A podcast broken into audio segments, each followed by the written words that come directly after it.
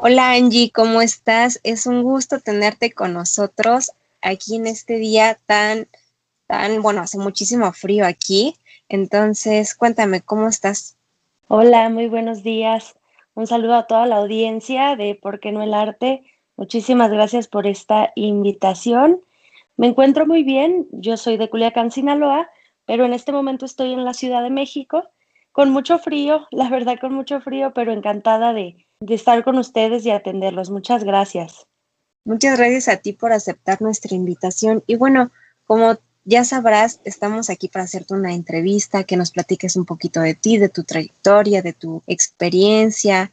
Entonces, cuéntanos, ¿cómo es que llegaste a este punto en el que te encuentras ahorita? Ahorita, bueno, ahorita yo creo que todo el arte en México está en un punto de no sabemos si ir o venir por el hecho de la pandemia. Nos hemos este, tenido que adaptar al ambiente virtual y llegué a este punto, digamos que sorprendentemente sin imaginarme que sería una servidora capaz de enseñar a gente a bailar bien por medio de un medio virtual. Es decir, la página de Folklore Mis Ojos, Mi Voz siempre ha sido de ustedes, de la audiencia, y nosotros nada más compartimos su arte pero a través de la pandemia los maestros de danza tenemos que flexibilizarnos y tuvimos que adaptarnos a dar clases por medio de una pantalla. Fue difícil, en mi caso, porque no lo creía posible, pero una vez que de verdad que empecé yo a ver que mis alumnos sí bailaban, gracias a una pantalla y gracias a mí del otro lado, y obviamente de todo su talento y las ganas, me tiene muy sorprendida. Tan es así que yo inicié dando clases virtuales en la página de Folklore Mis Ojos, Mi Voz, transmitiendo en vivo desde mi celular, porque pues yo estaba muy triste, sin bailar y encerrada. Entonces, afortunadamente eso pegó muchísimo y todos los maestros empezaron a dar sus clases en vivo y se despertó la danza en la virtualidad y eso es bien bonito. Ah, en este momento, pues me estoy dedicando a hacer videos tutoriales, a los cuales yo les llamo folcloterapia, pero estos videos son dirigidos únicamente a los maestros que no tienen acceso de pagar un curso, que no tienen acceso de salir de su estado o de su ciudad a un congreso o que no han tenido la oportunidad de bailar en algún ballet grande o tener maestros este, más cercanos, ¿no? Y a, a eso me dedico ahorita y en este punto llegamos ahorita gracias a la pandemia. Wow, qué impresión, qué determinación la que tuviste tú de verdad de seguir tu pasión, de compartirla con más personas y que realmente esta pandemia no la viste como un impedimento, la viste como un reto que tenías que superar. Entonces, soy muy admiradora tuya por tanta determinación que tuviste en el momento de manejar todo, o sea, grabar videos, pararte frente a una cámara en un mundo desconocido completamente, algo totalmente nuevo. Entonces, muchas felicidades, Angie. Muchas gracias, qué amable platícanos, ¿qué es lo que te inspira a ser mejor? ¿Qué es lo que a ti te reta, te motiva a seguir bailando, a seguir creciendo, a seguir siendo la persona que eres? Wow, bueno, ¿qué me inspira? Que me di cuenta, yo estudié en la Escuela de la Danza Mexicana Jaime Buentello Bazán. Es una escuela maravillosa donde asistimos gente de todo el país a estudiar danza.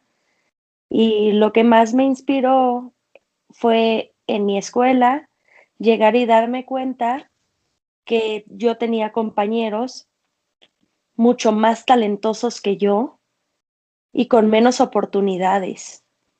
Yo afortunadamente tuve la gran dicha de bailar y formarme en un ballet profesional, que es la Compañía Folclórica de Culiacán, con el maestro Gabriel Uriarte, en un salón de danza hermoso, con duela, con espejos, con sonido.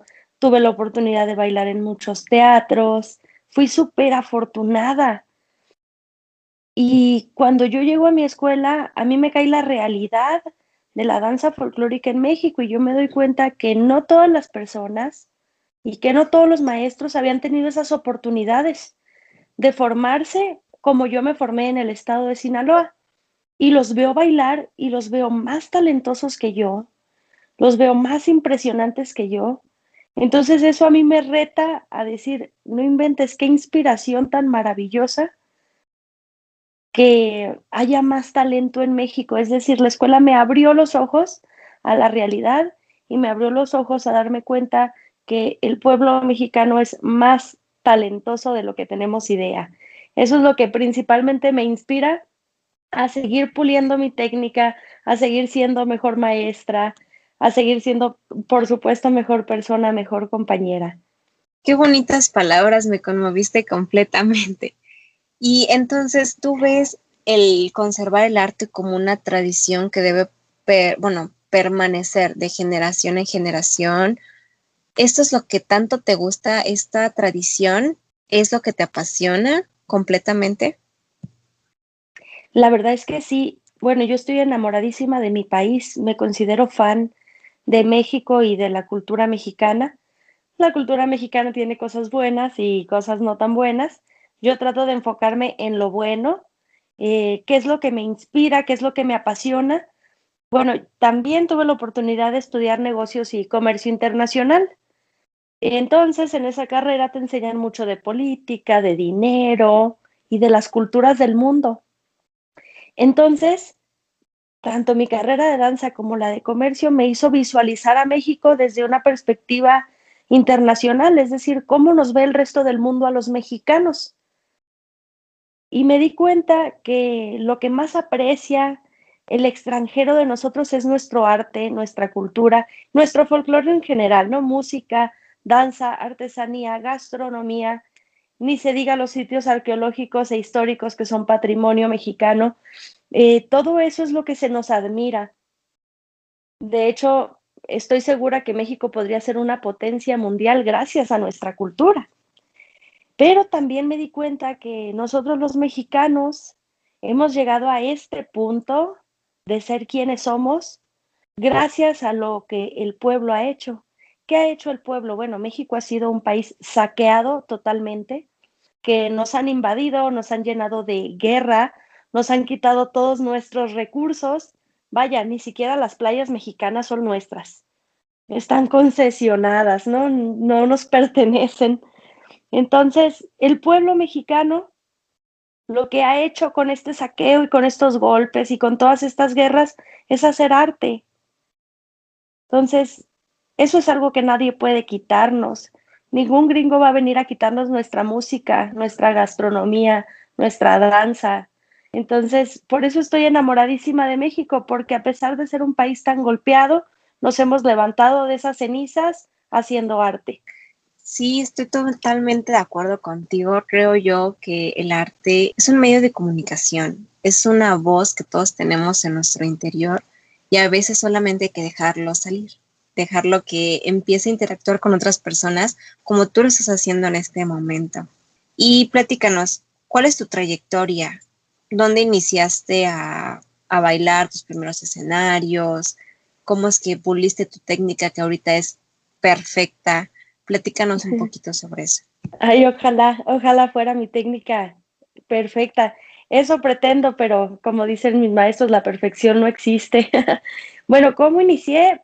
La verdad me da un poquito de pena como hablar de mi trayectoria. Yo no considero que sea una trayectoria. Siento que soy una simple espectadora del arte mexicano, en especial de la danza, ¿no? Y me encanta, me encanta, la verdad me fascina, pero este, comencé bailando de chiquita, ¿no? En los talleres, en el CIA, que es el Centro de Iniciación Artística en Culiacán.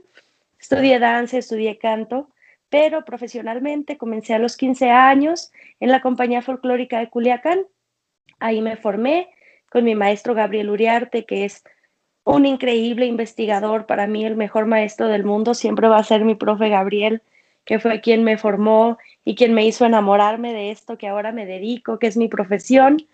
Después este, bailé un tiempo con la maestra Carmen Espinosa en el ballet de la Universidad Autónoma de Sinaloa y después me fui a vivir a Veracruz Ahí bailé con Son Luna y Jóvenes Zapateadores con el maestro Ernesto Luna.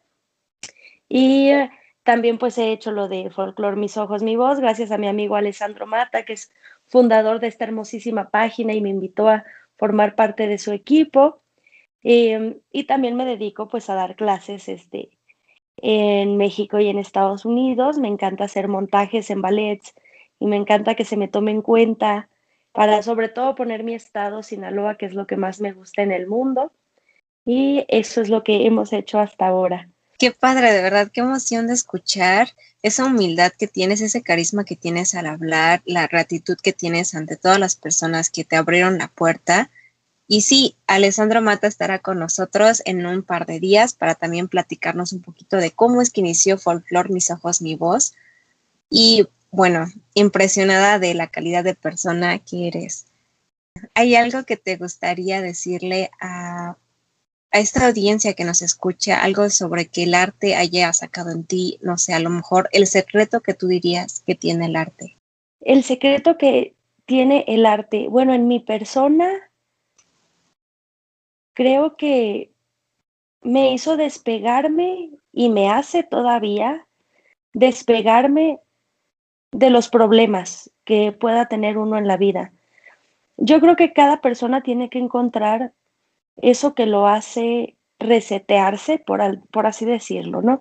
Puede ser cualquier disciplina. Yo tuve la fortuna de que fuera el folclore mexicano y que me enamorara del folclore mexicano, pero si tú eres este músico, tal vez juegas ajedrez, tal vez estás enamorado de las letras o de la ciencia y esa es tu pasión, no la dejes, agárrate de ahí porque es lo que como seres humanos nos mantiene estables.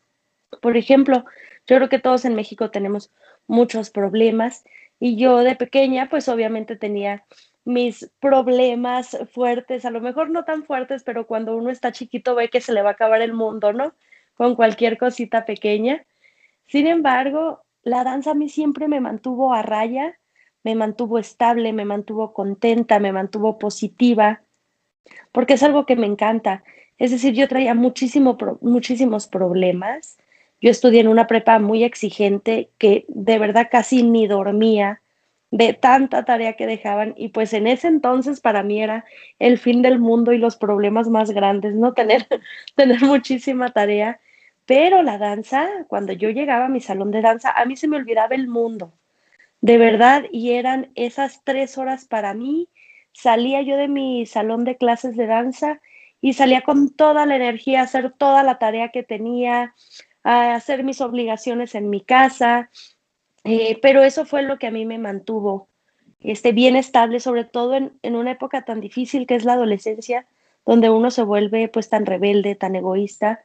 A mí la danza fue la que me mantuvo bien ubicada, bien humilde. Obviamente sacó lo mejor de mí porque luchas contra tu ego.